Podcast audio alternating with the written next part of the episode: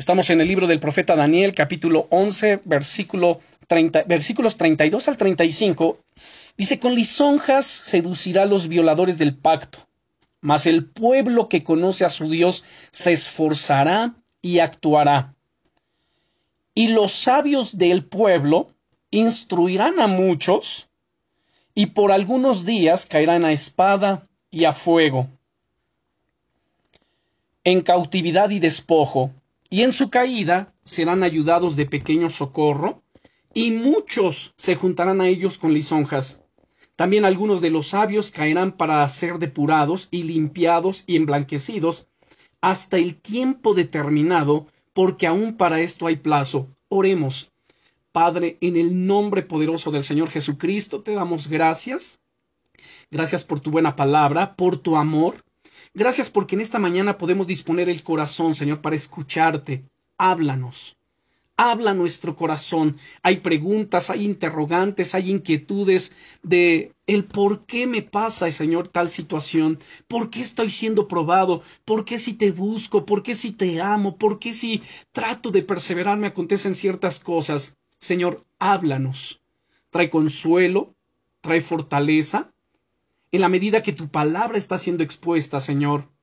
Imparte fe, fe, Señor, en nuestros corazones, fe para vivir una vida cristiana victoriosa, porque tu palabra dice que el justo por la fe vivirá. Así que, Señor, te pedimos, háblanos en el nombre de Jesús.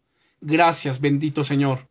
Así que bueno, como acabamos de ver este pasaje que es tan interesante, recordemos nuestro tema de esta mañana es está siendo probado. Y recuerda, no es una pregunta, es una afirmación.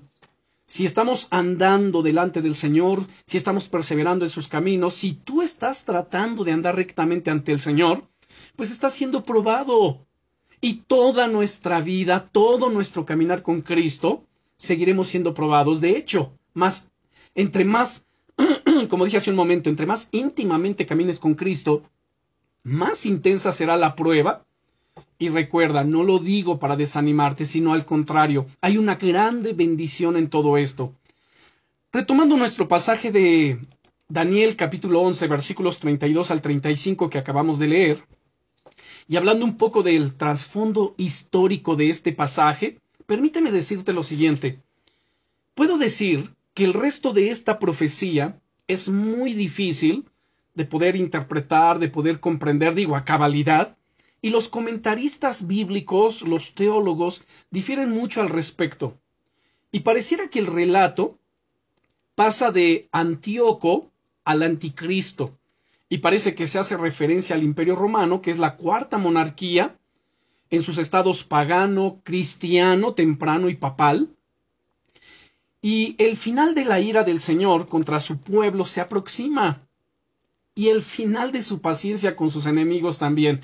Si deseamos escapar de la ruina del perseguidor infiel, idólatra, supersticioso y cruel, y de lo profano, pues hagamos de los oráculos de Dios, de la palabra de Dios, de las profecías de Dios, nuestra norma de verdad y deber, nuestra norma de fe y conducta, nuestro estándar de vida, el fundamento de nuestra esperanza, la luz de nuestros caminos, a través de este mundo tenebroso, hacia la gloriosa herencia de arriba. En el Salmo 119 y el versículo 18 nos dice, abre mis ojos y miraré las maravillas de tu ley. Es importante que oremos a Dios con todo el corazón y le pidamos, Señor, abre mi entendimiento, abre mis ojos para mirar las maravillas de tu ley, háblame a través de tu bendita palabra.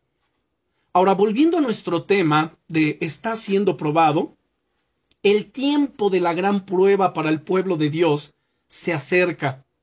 Para aquellos de entendimiento, según lo que leemos en este pasaje, ¿y quiénes son los que van a ser probados?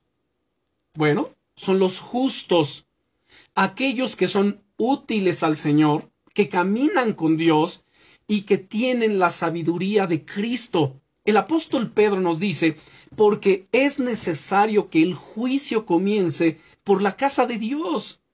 Y si el juicio comienza por nosotros, entonces, ¿en dónde aparecerá el impío y el pecador?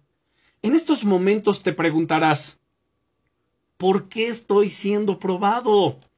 ¿Por qué todo esto me está pasando a mí? ¿Y por qué otras personas que ni buscan a Dios, que no perseveran, es más, ni siquiera lo tienen en sus pensamientos, ¿por qué les va mejor que a mí? Bueno, ¿recuerdas tus días de estudiante? Cuando daban un examen en la escuela, este demostraba lo que tú habías aprendido de lo que se te había enseñado. Sin embargo, el apóstol Pablo, él habla de otra escuela, una donde aprendemos a Cristo y donde somos enseñados por Él conforme a la verdad que está en Jesús. Vamos a mirar Efesios capítulo 4, porque esto necesitamos comprenderlo, necesitamos entenderlo. Desde el momento que tú le entregaste tu vida a Jesucristo, desde el momento que hiciste de Él el Señor de tu vida y naciste de nuevo, entraste en ese momento también en la escuela de Dios, en la escuela de Cristo. Notemos lo que dice la escritura aquí, versículos 20 y 21. Mas vosotros no habéis aprendido hacia Cristo, si en verdad le habéis oído y habéis sido por él enseñados conforme a la verdad que está en Jesús. Dos palabras muy importantes encontramos tanto en el verso 20 y 21. En el verso 20 encontramos la palabra aprendido, mas vosotros no habéis aprendido hacia Cristo. Es decir, día a día estamos aprendiendo o tenemos que estar aprendiendo a Cristo, de Cristo. Luego en el versículo 20, la otra palabra clave es aprendido mas vosotros no habéis aprendido, perdón, el verso 21, si en verdad le habéis oído y habéis sido por él enseñados. La, la segunda palabra clave es enseñados. Aprendemos a Cristo y somos enseñados por él conforme a la verdad que está en Jesús. Él nos va enseñando día tras día. ¿Y cómo es que nos enseña? Cuando tú abres tu Biblia, cuando tú dispones tu corazón para aprender su palabra, para escucharle, Él comienza a enseñarte, Él comienza a hablarte a través de ella. Además, cuando tú eh, oras y esperas en la presencia del Señor, Él comienza también a hablar a tu corazón y te enseña de diferentes maneras, nunca va a enseñar de una sola forma. Ahora, siempre, por supuesto, la Biblia va a ser el estándar la norma de fe y conducta de nosotros, pero utilizará también otros medios para enseñarnos. ¿Cuáles otros medios? Bueno, predicaciones, estudios, siervos de Dios, mujeres de Dios, personas de Dios que Dios va a utilizar para hablarte y a través también de las circunstancias que se van generando a tu alrededor, las pruebas, las luchas. Si tú perteneces a Jesús, tú estás en su escuela. Así que gózate y alégrate. Todo lo que pasa en tu vida, si tú perteneces a Jesús, te va a ayudar para bien. Romanos 8:28 recuerda bien lo que nos dice aquí. Y sabemos que a los que amamos a Dios, todas las cosas nos ayudan a bien.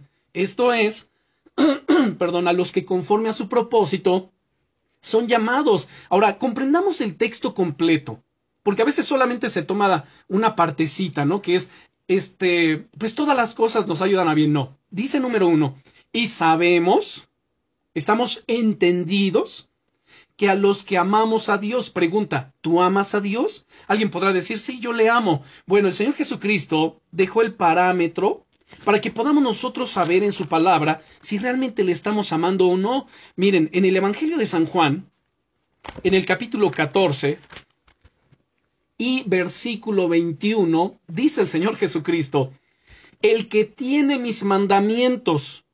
Tenemos en, nuestras manos la Biblia, la palabra de Dios, donde encontramos sus mandamientos, los mandamientos morales del Señor. El que tiene mis mandamientos y los guarda. Aquí la palabra guardar es atesorarlos en el corazón, es vivirlos, es practicarlos en tu día a día. Pues el que tiene mis mandamientos y los guarda, ese es el que me ama, no es el que alardea, no es el que vocifera, no es el que solamente dice Señor, yo te amo, sino es el que guarda sus mandamientos, ese es el que me ama, y el que me ama será amado por mi Padre, y yo le amaré, dice el Señor, y me manifestaré a él. Así que estos son los que estamos amando al Señor. Y si tú amas a Dios, guardas sus mandamientos día a día, buscas agradarle y servirle en todas las cosas, pues entonces te puedes dar cuenta que tú amas a Dios. Y si tú le amas, todas las cosas que te estén aconteciendo, todas las cosas que te estén sucediendo, te van a ayudar para bien. Esto es, a los que conforme a su propósito son llamados. ¿Y tú sabes cuál es ese propósito? En el siguiente versículo, el 29, dice, estoy citando Romanos capítulo 8, y el siguiente versículo, el 29 dice, porque a los que antes conoció, también los predestinó para que fuesen hechos conformes a la imagen de su Hijo Jesucristo, para que Él sea el primogénito entre muchos hermanos. El propósito fundamental de Dios para ti y para mí es el ser conformados a la imagen de nuestro Señor Jesucristo. Pregunta, ¿ya te pareces a Jesús? ¿En tu carácter, tu forma de reaccionar? en tu forma de hacer las cosas, en la medida que vas aprendiendo, en la medida que te vas esforzando, en la medida que estás, que estás siendo probado y formado por Dios, ¿sabes? Te vas pareciendo más a Él. Aún no hemos llegado a esa estatura. Por esta, esta es una de las razones por las cuales somos probados. Ahora, recuerdo cuando yo estaba en la escuela, en el colegio, ¿saben? Odiaba, no me gustaban las pruebas sorpresivas o los exámenes sin anunciar. ¿Cuántas veces sucedió que llegaba el profesor, la profesora y decían, a ver, cierren libros, cuadernos, eh, solamente dejen un lápiz delante de ustedes, porque hay examen sorpresa y todos así como que no puede ser. Bueno, sin embargo, el Señor nos ha dicho que estemos preparados para ser probados a cualquier hora y que estas pruebas continuarán hasta que Jesús regrese. Sí, hasta que Jesús regrese todos los que amamos al Señor pasaremos por candentes tribulaciones y seremos purificados de todo aquello que no es de Cristo. Y estaremos siendo preparados para las bodas del Cordero. Te digo algo muy importante aquí. ¿Cuántos de nosotros podemos decir, es que yo ya le entregué mi vida a Jesús? Yo le pertenezco a Jesús. Sí, le dimos nuestra vida, pero ¿qué crees? Hay áreas en nuestro corazón, hay áreas en nuestra alma, hay áreas en nosotros que no se las hemos rendido. Ejemplo, aquel hermano, hermana, que es, digamos, iracundo y de todo se enoja. Bueno, es un área que no le has rendido a Jesús, porque si se la hubiera rendido, ya no te enojarías de esa manera. Otra, Aquel que reacciona con palabras hirientes, esa es otra área de la vida, el área de los pensamientos, alguien que batalla con pensamientos impuros, aunque es, cristiano, pero esa es un área que también no le ha entregado al Señor. Entonces hay varias áreas y el Señor está trabajando hasta que completamente le rindamos todo nuestro ser y seamos cabalmente preparados para las bodas del Cordero. El rey David a menudo hablaba de esta manera de que él estaba siendo probado y además juzgado.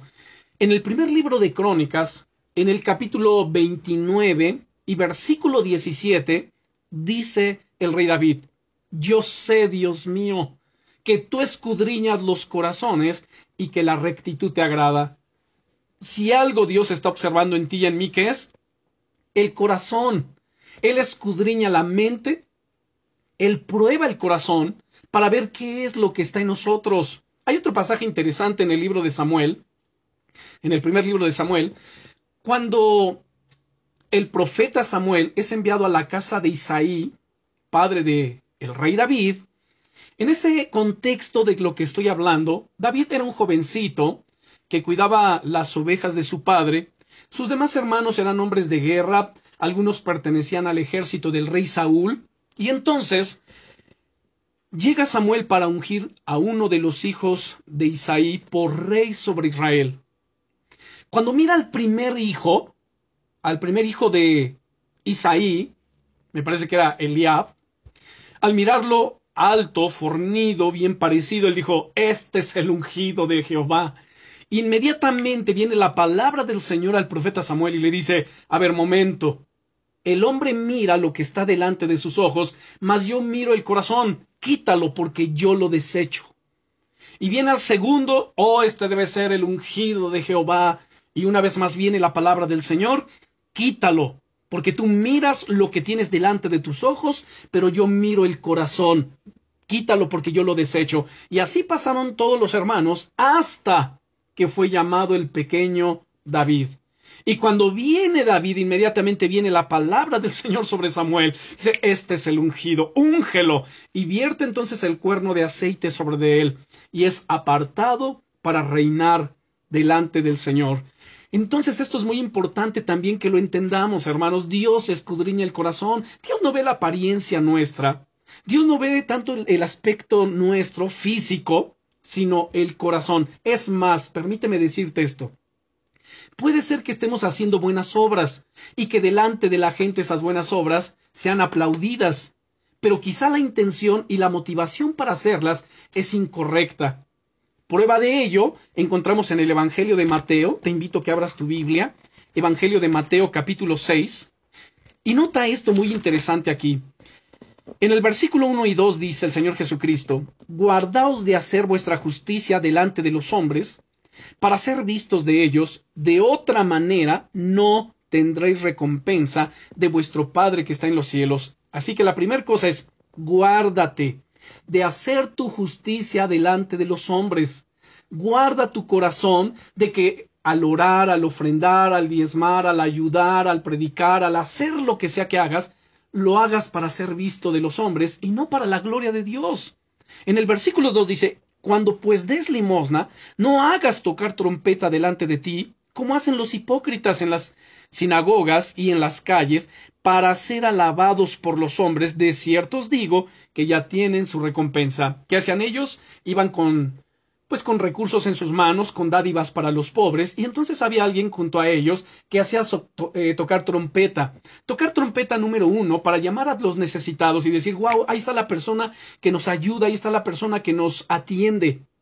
Y segundo lugar, porque la gente que estaba alrededor decía, oh, mira, qué generoso, qué dadivosa es esta persona. Y el otro decía, claro, sí, por supuesto. Y dice el Señor Jesucristo, bueno, pues esa es tu recompensa. Que los demás te alaben, te adulen. Esa es tu recompensa de parte de Dios, no vas a tener ninguna. Y luego entonces, en el, cap, en el verso 5, dice, y cuando ores, bueno, permítanme terminar el verso 3 entonces, dice, mas tú cuando des limosna, no sepa tu izquierda lo que hace tu derecha, para que sea tu limosna en secreto, y tu Padre que ve en lo secreto te recompensará en público. ¿Cuántos hermanos andan publicando? No, es que yo ayudo es que yo doy, yo le di tanto al pastor, yo di tanto para mi iglesia, no, yo doné tanto, no, yo siempre ayudo, ¿saben? Y que la gente lo escuche, ay, mira el hermano, la hermana, qué generosa, qué dadivosa. Sabes, hermano, hermana, si esta es tu actitud, déjame decirte que esa ya es tu recompensa, no vas a recibir más del Señor. Eso es lo que dice aquí el Señor Jesucristo en ese mismo contexto. Luego en el verso 5, y cuando ores, no seas como los hipócritas porque ellos aman el orar en pie en las sinagogas y en las esquinas de las calles para ser vistos de los hombres. Miren, el Señor Jesucristo no está censurando, Él no está en contra en que se ore de pie, en que se ore en público. Él no está en contra de ello. Él está en contra de la motivación, dice, para ser vistos de los hombres. De ciertos digo que ya tienen su recompensa. Aquellos que se levantan y oran, oh Padre Santo, yo te pido y te, y te ruego, etcétera. Y, pero saben, lo hacen para que los demás los escuchen y digan, wow, qué espiritual es. Si esa es también tu motivación, Permíteme decirte que ya no vas a tener recompensa. Esa ha sido tu recompensa. En el verso 6 dice el Señor Jesucristo, Mas tú cuando ores, entra en tu aposento y cerrada la puerta, ora a tu Padre que está en secreto, y tu Padre que ve en lo secreto te recompensará en público. Y orando no uséis vanas repeticiones. Ahora, el que tú repitas algo, el que tú insistas sobre una misma petición una, otra y otra y otra vez, a eso no se está refiriendo con vanas repeticiones. ¿Qué son las vanas repeticiones? Las vanas repeticiones se refieren a todo ese balbuceo, ¿no? Carente de sentido, que solamente hablan por hablar, orar por orar y que no están entendiendo ni lo que están diciendo. Así que no usen vanas repeticiones como los gentiles que piensan que por su palabrería serán oídos. No se hagan pues semejantes a ellos, porque vuestro Padre sabe de qué cosas tenéis necesidad antes que vosotros le pidáis. Y luego, por último, pasa a, tocar el tema del ayuno. Cuando ayunéis, no seáis austeros como los hipócritas. Noten que no está censurando el ayuno, sino la motivación, la intención del corazón. Él no está diciendo que no ayunemos, no dice cuando ayunen, o sea, ayunen, háganlo, pero cuando ayunen no sean como los hipócritas o los ah, no sean austeros como los hipócritas, porque ellos denudan sus rostros para mostrar a los hombres que ayunan, de cierto os digo que ya tienen su recompensa, pero tú cuando ayunes, unge tu cabeza y lava tu rostro, aséate, aperfúmate, para no mostrar a los hombres que ayunas, sino a tu Padre que está en secreto, y tu Padre que ve en lo secreto te recompensará en público. Por esta razón es que el Señor escudriña los corazones, prueba los corazones. En el Salmo capítulo 17 y versículo 5 dice el rey David también, dice, tú has probado mi corazón, me has visitado de noche, me has puesto a prueba y nada inicuo hallaste.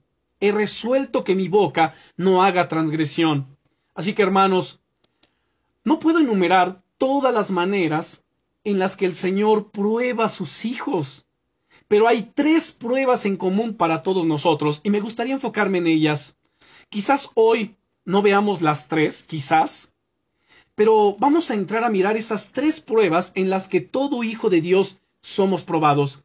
En primer lugar, somos probados por aflicciones y tribulaciones, tanto por las nuestras como por las de otros creyentes justos. Sí, te vuelvo a repetir, somos probados por aflicciones y tribulaciones, tanto por las nuestras como por las de otros creyentes justos. Mira, en el libro de los Salmos, dice aquí el salmista David,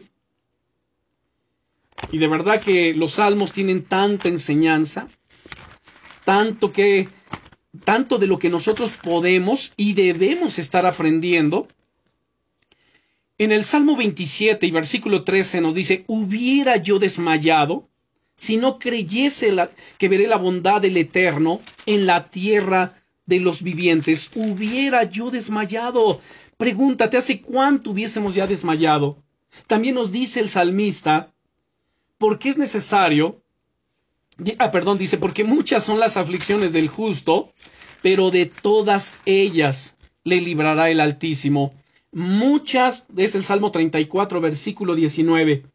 Muchas son las aflicciones del justo, pero de todas ellas le librará el Señor. Quizá para algunos de ustedes lo que estoy hablando, saben, les parece algo extraño. Y voy a decir por qué quizás les parece y les suena extraño. Hay un evangelio que ha estado siendo predicado, que es conocido como el evangelio de la prosperidad, ese evangelio que dice declara, afirma, confiesa, todo te va a ir bien, vas a ser exitoso, vas a ser próspero, todo lo que tú declares lo vas a recibir, todo lo que tú confieses vendrá a ti. Saben, hermanos, eso no dice la Biblia. Porque incluso ese falso evangelio satánico, demoníaco, afirma lo siguiente, si tú estás en luchas y en pruebas continuas, es porque tienes demonio, es porque estás en maldición, si hay escasez en tu vida. Ahora, con esto no estoy promoviendo la pobreza, no lo estoy promoviendo, pero sí estoy hablando de que observemos atentamente lo que la Biblia dice respecto a las cosas que nos están aconteciendo. Yo sí creo en la prosperidad, por supuesto que creo, pero esa prosperidad que viene de parte de Dios al cumplir con sus mandamientos. En el libro de Deuteronomio capítulo 28, versículos 1 al 14 nos habla acerca de las bendiciones de la obediencia. Hay bendiciones. Pero no es el decreto, declaro, confieso, porque mucha gente de ella, miren, ni se ocupa de su santidad, ni siquiera ha nacido de nuevo, pero todo el tiempo está declarando, está confesando y bueno, haciendo cosas que el Señor no nos mandó hacer. Por ello es que dice, mi pueblo perece porque le falta conocimiento. Ahora, dentro de esta primer prueba en la que los hijos de Dios somos probados, por aflicciones y tribulaciones, tanto por las nuestras como por las de otros creyentes justos, una de las cosas más difíciles para los cristianos es enfrentar el sufrimiento de los justos. Hasta el tiempo de Cristo, los judíos asociaban la prosperidad y buena salud con la santidad. Escuchen lo que estoy diciendo. En el tiempo o hasta el tiempo de Cristo, los judíos asociaban la prosperidad y buena salud con la santidad. Ellos creían que si eras rico, bendecido o saludable, pues Dios estaba contigo. Por eso era que lo que sus discípulos de Jesús les era difícil comprender la afirmación que el mismo Jesucristo hacía en Mateo capítulo 19 y versículo 24, donde dice el Señor Jesucristo, Mateo 19, verso 24, otra vez os digo que es más fácil pasar un camello por el ojo de una aguja que entrar un rico en el reino de Dios. A lo cual los discípulos preguntaron, Señor, pues entonces, ¿quién podrá ser salvo?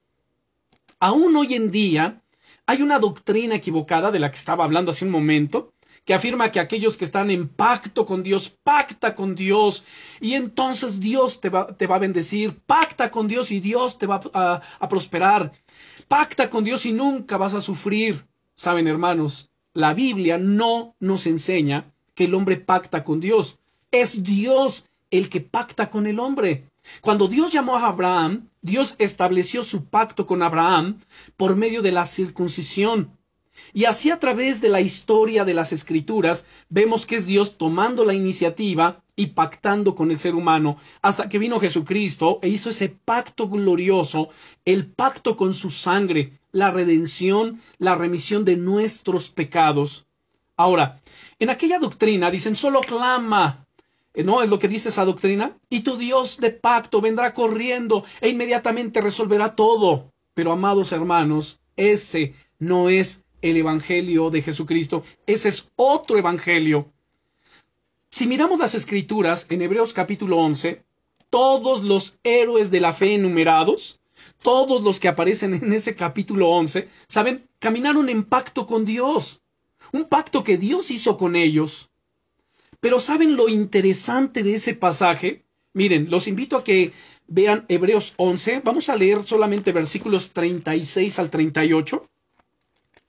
Hebreos capítulo 11, versículos 36 al 38.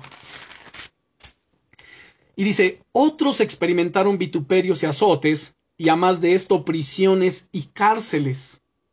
Fueron apedreados, aserrados, puestos a prueba, muertos a filo de espada, anduvieron de acá para allá cubiertos de pieles de ovejas y de cabras, pobres, angustiados, maltratados, de los cuales el mundo no era digno, errando por los desiertos, por los montes, por las cuevas y por las cavernas de la tierra. Y todos estos, aunque alcanzaron buen testimonio mediante la fe, escuche, no recibieron lo prometido proveyendo Dios alguna cosa mejor para nosotros, para que no fuesen ellos perfeccionados aparte de nosotros. Observen las cosas que se mencionan aquí. Sufrieron tortura, violencia, fueron apedreados. Verso 36, otros sufrieron vituperios, azotes y además de esto, prisiones y cárceles. Recuerden al apóstol Pablo. Pablo el apóstol anduvo en estrecha relación con Dios, fue víctima de naufragios, de azotes, fue apedreado, dejado por muerto, en peligro de ríos, de ladrones, fue robado, encarcelado y perseguido. Pablo sufrió la pérdida de todo lo que tenía.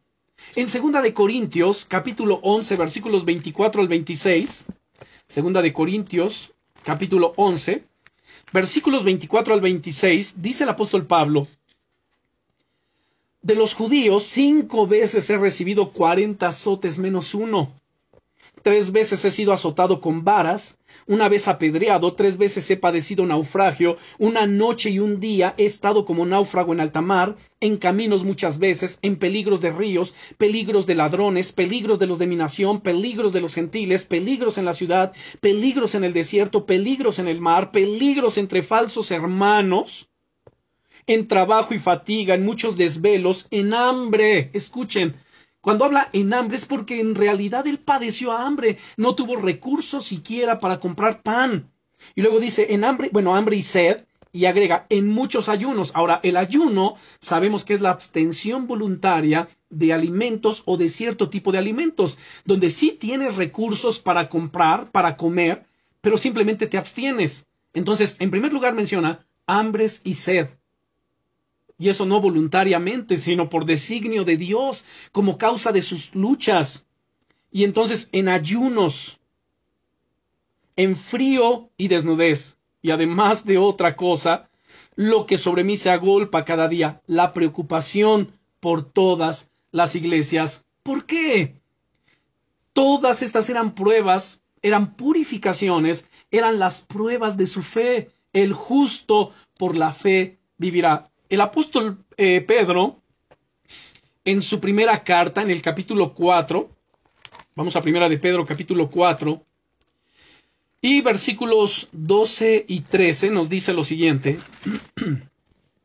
Amados, no os sorprendáis del fuego de prueba que os ha sobrevenido, como si alguna cosa extraña os aconteciese, sino gozaos por cuanto sois participantes de los padecimientos de Cristo, para que también en la revelación de su gloria os gocéis con gran alegría. Ahora, en el capítulo 1 de esta misma carta, de Primera de Pedro, Veamos los versículos 6 y 7.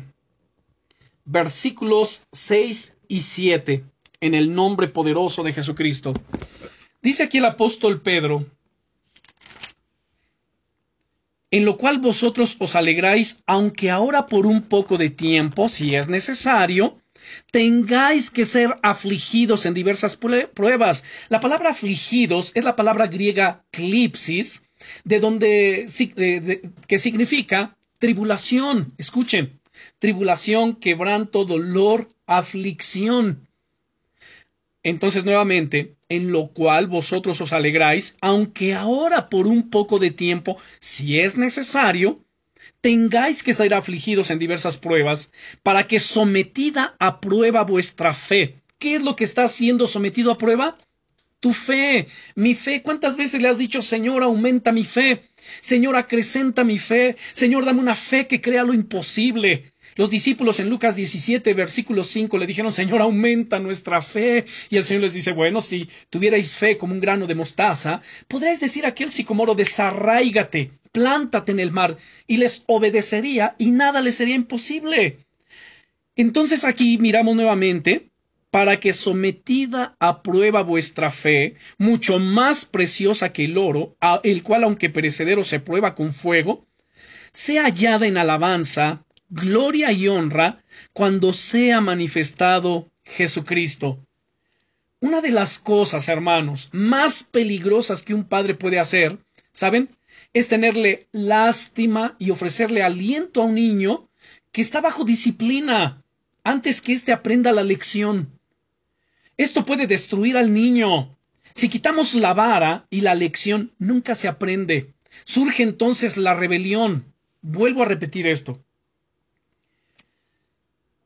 Si quitamos la vara y la disciplina de los hijos, ellos nunca van a aprender la lección y como consecuencia surge la rebelión. Dios es nuestro Padre.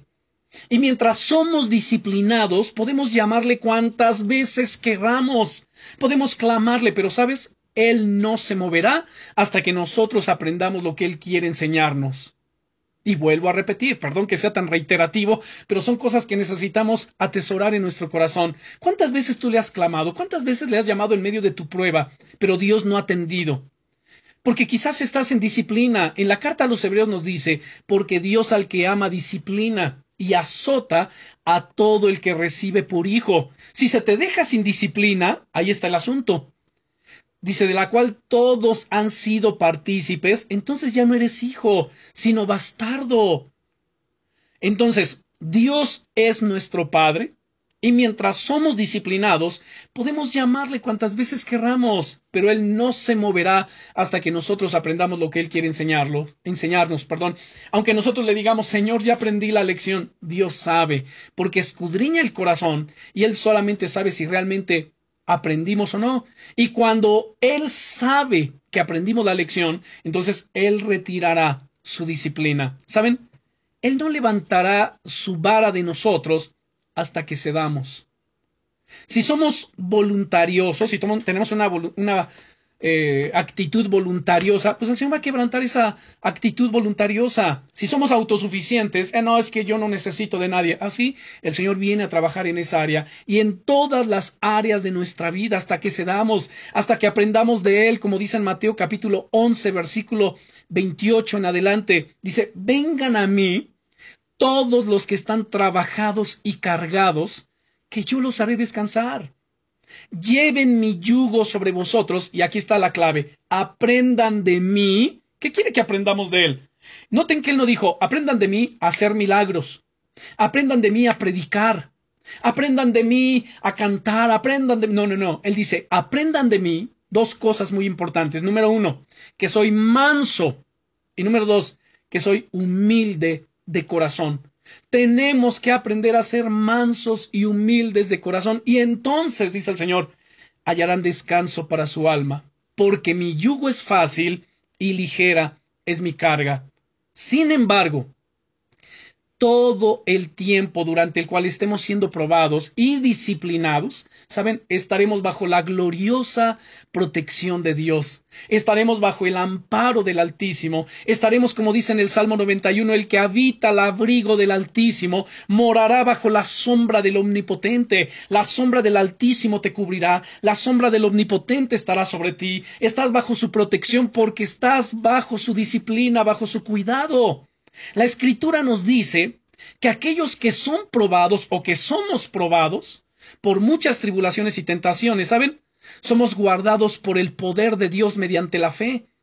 Esto nos lo dice en primera de Pedro, ya que tenemos aquí abierta nuestra primera carta del apóstol Pedro, capítulo 1, versículo 5, nos dice que sois guardados, la palabra guardados es la palabra griega pro, proureo, que es un término extraído del vocabulario militar que describe a un centinela de guardia. Estamos en medio de un combate espiritual, pero el poder y la paz de Dios son nuestros centinelas y protectores.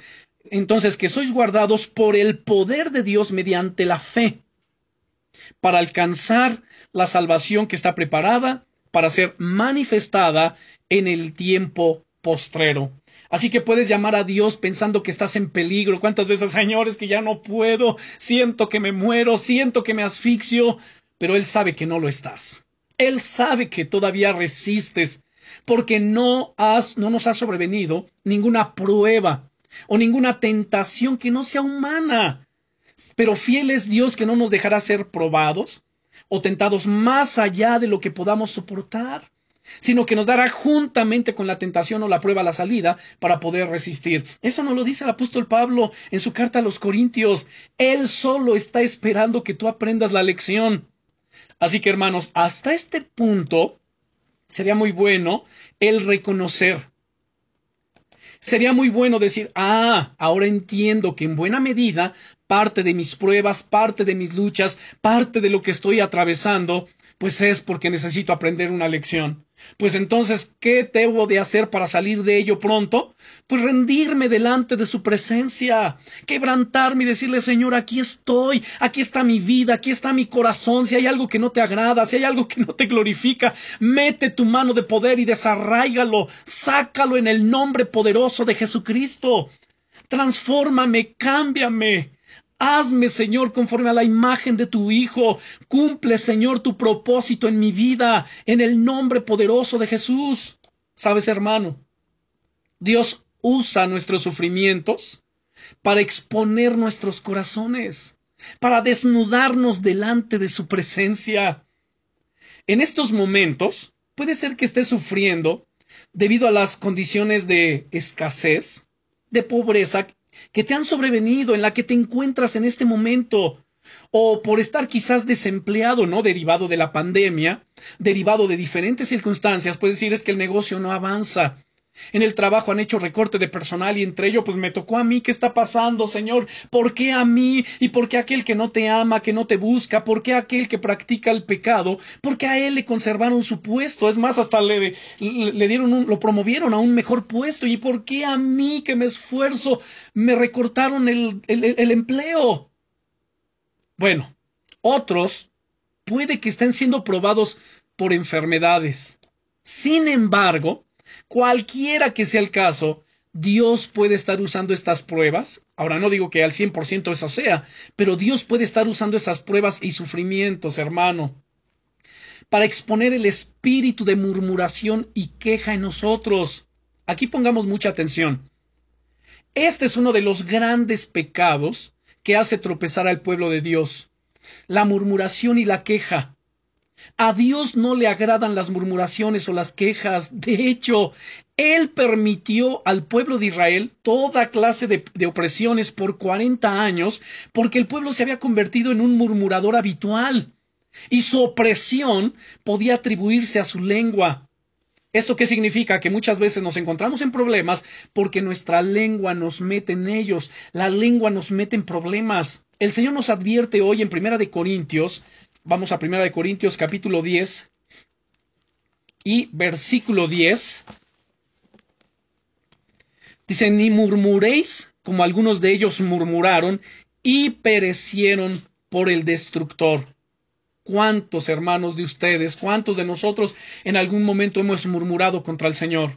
Miren, la murmuración comienza en nuestros pensamientos. ¿Cómo se manifiestan? Bueno, primero son pensamientos de descontento. No, es que ¿por qué Dios permite que me pase esto? ¿Por qué Dios no responde mis oraciones? ¿Por qué tanto he clamado y Dios no se da ni por entendido?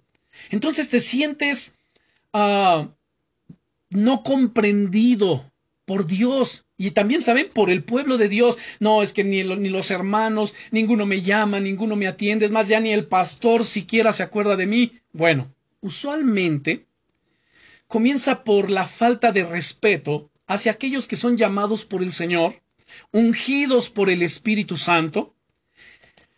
A, refiriéndonos en este caso a los pastores, a los ministros de la palabra, ¿saben cuántos están recibiendo eso mismo, quejas y murmuraciones. Hay mucha gente que se queja de los pastores, se queja de, de, los ministros de Dios, de la palabra, de los evangelistas, de los maestros, particularmente de los pastores. Ahora algunos, pues con justa razón se lo han ganado, pero nada justifica que nos quejemos de los demás. El Señor nos manda que no murmuremos.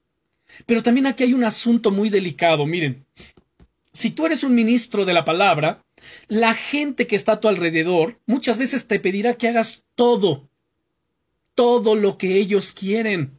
Pastor, predícanos sobre esto, eh, o tengamos tal reunión, hagamos tal cosa, ¿por qué no hacemos una santa cena en esta fecha? ¿Y por qué no aquello? Y todo el tiempo te están pidiendo cosas. Ahora, escuchen con atención, pareciera que es bueno, pareciera.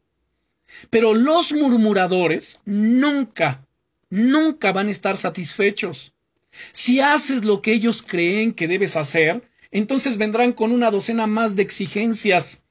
Y la lista nunca terminará porque su espíritu está fuera de control, no están bajo el poder del Espíritu Santo. Ellos buscan que tú cubras sus expectativas y el día que no las cumples, entonces, ¿sabes? Murmuran, eres un mal pastor, qué mal plan, no nos atiende, ¿por qué no nos, eh, él no cubre nuestras necesidades, las que ellos piensan que son sus necesidades? Pero cuando nosotros como hombres de Dios oramos y buscamos al Señor y pedimos dirección, Él nos va mostrando y nos va guiando qué hablarles, qué decirles, qué atenderles, qué espacios abrir, etcétera. A veces hay momentos en que Dios dice, ahora no hables, guarda silencio. Solo quiero que estén en mi presencia, pero la gente se inquieta, se incomoda. ¿Y por qué? ¿Por qué no hacemos esto o aquello? ¿Por qué no hacemos tal evento, tal congreso? No es así. Muchas veces Dios nos va a estar probando en todas esas áreas y como iglesia de manera colectiva para que aflore eso en la congregación y pueda ser corregido. ¿Saben? Respecto de ese tipo de personas, en la carta de Judas, a ver, vamos a buscar Judas. Judas versículo 16 nos dice lo siguiente aquí las sagradas escrituras. Judas versículo 16. Y digo versículo porque solamente es un capítulo. Dice, estos son murmuradores querellosos que andan según sus propios deseos cuya boca habla cosas infladas, adulando a las personas para sacar provecho. Entonces, miren, qué, qué tremendo es esto. Son murmuradores querellosos que andan según sus propios deseos, cuya boca habla cosas infladas, adulando a las personas para sacar provecho. Ahora, los israelitas, ellos se quejaron porque no tenían agua. Así que Dios les dio agua de una roca. Fíjense, a veces, ¿y por qué no hacemos como la otra iglesia? ¿Y por qué no hacemos como aquella congregación? Somos, aunque pertenecemos al mismo cuerpo de Jesucristo, pero Dios nos ha dado responsabilidades distintas, una visión un tanto diferente, no un evangelio diferente, no una doctrina que sea distinta, sino nos ha dado qué? Visión distinta. Hay quienes eh, se apoyan fuertemente en el evangelismo, hay quienes en la enseñanza, pero todos colaboramos en el reino de Dios. Pero en este caso, los israelitas se quejaron porque no tenían agua. Así que Dios les dio agua de una roca. Se quejaron cuando no tuvieron pan. Así que Dios les dio maná, ese alimento, ese pan del cielo. Entonces se quejaron porque no tenían carne y Dios les dio carne del cielo, les envió codornices. El Señor les dio todas estas cosas y la Biblia dice que el pueblo de Israel, ¿saben? Las aborrecieron, terminaron aborreciendo. De acerca del maná terminaron diciendo, ya, líbranos de este pan tan liviano. Noten, pan tan liviano. Ya no lo queremos más. Se quejaron después de obtener lo que pidieron. Y hoy en día, cristianos, hay cristianos que si Dios contestara su oración, ¿saben? Se quejarían de lo que han recibido. También podemos ser probados por el sufrimiento de los justos y de los santos siervos del Señor. Esta tribulación es muy difícil de entender. Hay una historia, hay una pareja, una pareja joven de misioneros que han dado su vida al ministerio en los arrabales de Hong Kong, así como muchos otros siervos de Dios alrededor del mundo. Hoy día, la esposa de este misionero, ella está postrada en cama con una enfermedad rara, una enfermedad crónica y debilitante. Y todos los que le conocen se preguntan ¿Cómo esto es posible? ¿Por qué razón? Pues no que sirven a Dios. Ah, seguramente es porque está en pecado y, vean la murmuración, el juicio. Ahora leemos en las Escrituras en el Salmo 34, verso 19, que es uno de los versículos que le cité al principio de nuestra enseñanza, donde dice el Señor, Muchas son las aflicciones del justo, pero de todas ellas le librará el Eterno. Sin embargo, vemos muchos cristianos consagrados muriendo ante nosotros. ¿Cuántos han muerto, hermanos, desde el año pasado a la fecha por el COVID? Saben, yo conozco o conocí varios consiervos, algunos servimos juntos, otros solamente nos veíamos de vez en cuando, otros solamente los conocí de nombre, pero muchos siervos de Dios han muerto, hermanos cristianos, algunos sufriendo intensos dolores, y aún así, saben, estoy convencido de que no podemos entender la maravillosa liberación que el Señor tiene para nosotros.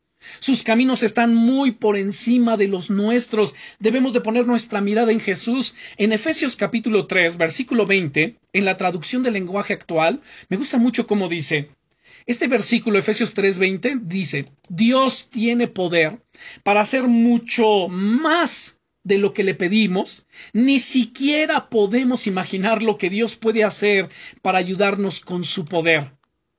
Años atrás, un matrimonio perdió a su hijito. Y esto lo mencioné el miércoles en nuestro estudio por la noche, a su hijito de seis años debido a un tumor cerebral. Habían orado, y orado por sanidad, el Señor les dio una palabra. Su hijo ha sido sanado. Dijeron, a ver, ¿cómo es que ha sido sanado? Se acaba de morir. Y toda la palabra era, tiene un cuerpo nuevo. El Señor lo amaba y lo tomó de ustedes. Pero Él se los mostrará algún día. Pídanle al Señor que les dé fortaleza hasta ese día. Jesús está a cargo de Él ahora y su hijo está completamente sano. ¿Saben? Obviamente este matrimonio estaban en shock. Ellos no entendieron esto hasta diez años más tarde. Hay un pasaje en las Sagradas Escrituras, en el libro del profeta Isaías, que nos ayuda a entender esto. ¿Cuántas veces te has preguntado por qué los justos mueren? ¿Por qué el bueno se va antes de tiempo? ¿Por qué tanto impío, tanto malvado, tanto malhecho y ellos siguen aquí? ¿Y por qué los justos se van? Bueno, este versículo, este pasaje, nos va a ayudar a entender un poco el por qué. Bien, en Isaías capítulo 57 versículos 1 y 2, además hermanos, si tú has sido alguien que perdió un familiar o algunos familiares en esta pandemia, hermanos cristianos que eran pues buenos cristianos y que quizá decías, ¿por qué el Señor se los llevó? ¿Por qué? ¿Por qué si eran tan buenos o era tan bueno? Bueno, dice aquí Isaías 57, versos 1 y 2, perece el justo y no hay quien piense en ello, y los piadosos mueren, y no hay quien entienda que de delante de la aflicción es quitado el justo. Entrará en la paz, descansarán en sus lechos todos los que andan delante de Dios. Ahora, en la versión NTV me gusta cómo lo explica, cómo lo presenta. Ahí nos dice, la gente buena se muere. Muchas veces los justos mueren antes de que llegue su hora. Pero a nadie parece importarle el por qué. Tampoco se lo preguntan a sí mismos. Parece que, parece que nadie entiende que Dios los está protegiendo del mal que vendrá. Saben, Dios les está haciendo un favor, hermanos. Uno no lo entiende. ¿Y por qué se fue? Hermano, si tú lo miras a la luz de este pasaje, te va a traer consuelo. Porque Dios los está librando de, de algún mal que viene más adelante, que les iba a acontecer. Tú no sabes si quizás más adelante iban a tropezar, iban a caer, se iban a apartar. Tú no lo sabes qué iba a suceder. Y Dios les hizo un favor. Dice en el verso 2, pues los que andan por el camino de la justicia descansarán en paz cuando mueran. Así que hermanos, he estado cerca de cristianos que están sufriendo en hospitales y que llegan a tener más fe y esperanza que todos los cristianos que están alrededor de ellos orando por su sanidad. Y por lo regular, el cristiano enfermo termina orando por ellos, termina fortaleciéndolos, termina ministrándolos, termina consolándolos. Cuando tienes esa clase de esperanza en ti, Tú no vives para este mundo, estás viviendo para la eternidad. Aquellos que sufrieron y murieron en fe recibieron su última sanidad. Es decir, significó Cristo para ellos todo. El, el apóstol Pedro, Pedro el apóstol dijo en primera de Pedro 4:13 que eran participantes de los padecimientos de Cristo para que también en la revelación de su gloria se gozaran con gran alegría. O sea, su fe fue demostrada aquí, le traería gran, gran gloria al Dios de la gloria. Hasta este punto podemos detenernos y, y, pensar, a ver, Señor, mi vida te está glorificando. Te estoy glorificando en medio de las pruebas, de las luchas, de las adversidades, porque cuando todo va bien, pues es fácil glorificar al Señor. Cuando todo, eh, perdón, cuando todo va bien, es fácil levantar nuestras manos y decir, Señor, yo te amo, te bendigo, te agradezco por la abundancia que ven mis ojos, te agradezco por la salud de mi cuerpo, te agradezco por mi familia. Sí. Pero cuando el Señor interviene y retira algunas de estas cosas y te encuentras en problemas, te encuentras en escasez, te encuentras quizá en enfermedad, te encuentras en una situación crítica, ahí glorificas al Señor. Es necesario, Señor, como dijo Job, tú diste, tú quitaste, sea tu nombre bendito. El Señor dio, el Señor quitó, sea el nombre del Señor bendito. ¿Cómo no Dios le retribuyó y le restauró al doble a Job todo lo que tenía? Si fue probado de una manera impresionante y fue hallado perfecto. Antes de sus pruebas, Dios mismo sabía que él iba a permanecer firme, tanto que dijo, a ver, ¿no has considerado a mi siervo Job, que no hay otro como él en la tierra? Se lo dijo a Satanás. Varón perfecto y recto, temeroso de Dios, y apartado del mal. Era un hombre que se apartaba del mal. Era un hombre perfecto. Era un hombre que buscaba agradar a Dios con toda su vida. Era un hombre que se levantaba muy de mañana a hacer intercesión, a ofrecer sacrificios por sus hijos, para expiar sus pecados y que estuvieran limpios delante del Señor. Miren qué padre tan responsable.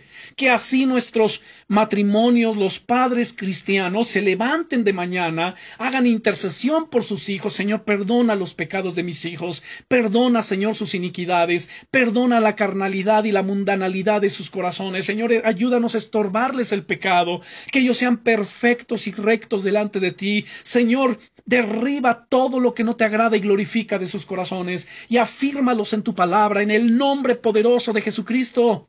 Esto, hermanos, es lo que tenemos que hacer, una oración, una intercesión preventiva, y no cuando los hijos se desbalagaron, y no cuando los hijos andan en las drogas, en la prostitución, en el alcoholismo, eh, en una vida pecaminosa. No es cuando, ay, pues entonces tenemos que orar y clamar para que Dios los rescate. Hermanos, todo eso puede evitarse si tan solo asumimos nuestra responsabilidad delante del Señor. Escuchen, Dios desea sembrar algo en nuestros corazones a través de todas nuestras pruebas y tribulaciones. Él quiere que digamos, Señor Jesús, tú eres mi protector, y creo que tú gobiernas sobre los eventos de mi vida y de mi familia, de mi hogar, y si algo me pasara, es porque Tú lo permitiste, es porque tú bajaste el muro, es porque tú abriste el vallado y tienes un propósito en así permitirlo si estoy caminando en rectitud y tengo tu gozo en mi corazón, entonces tanto mi vida como mi muerte llevarán a ti gloria, llevarán gloria a tu nombre. Porque puede, Señor, que tengas la gloria preparada, algún propósito eterno que mi mente finita no puede entender.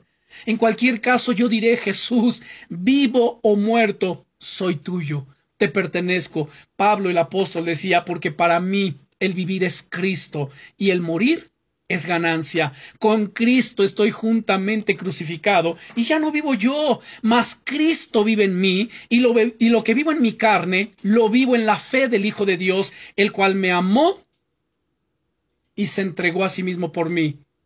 En otro, en el, en otro pasaje nos dice, por lo cual el mundo me es crucificado a mí y yo al mundo. Hermanos, debemos rendir completamente nuestra vida al Señor, pedirle que nos dé sabiduría, entendimiento en medio de nuestras pruebas, en medio de nuestras luchas, en medio de nuestras tribulaciones, que el Señor se glorifique, que el Señor hable a nuestro corazón, que nos ayude a permanecer firmes delante de Él.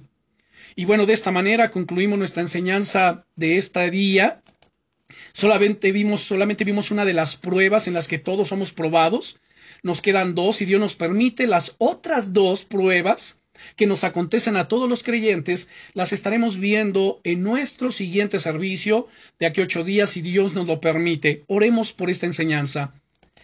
Padre, en el nombre poderoso de Jesucristo, en el nombre, Señor, que es sobre todos los nombres, te damos gracias por tu buena palabra. Gracias por esta enseñanza. Y gracias, Señor, por traer claridad a nuestra mente, entendimiento del por qué ¿Por qué nos pasa lo que estamos viviendo? ¿Por qué las pruebas? ¿Por qué las luchas? ¿Por qué las tribulaciones? Señor, solamente oramos que nos des tu fortaleza, Ayúdanos a ser mansos, a aprender de ti eso, que eres manso y humilde de corazón. Que aprendamos, Señor, la lección en el nombre de Jesucristo de Nazaret para que salgamos más rápido, Señor, de esta prueba, de estas luchas, que tú te glorifiques en cada uno. Extiende tu mano de poder, Señor, sobre tus hijos. Extiende tu mano de poder sobre cada uno de nosotros y que tu palabra gloriosa y que tu Santo Espíritu, Señor, sea tocando nuestros corazones. En el nombre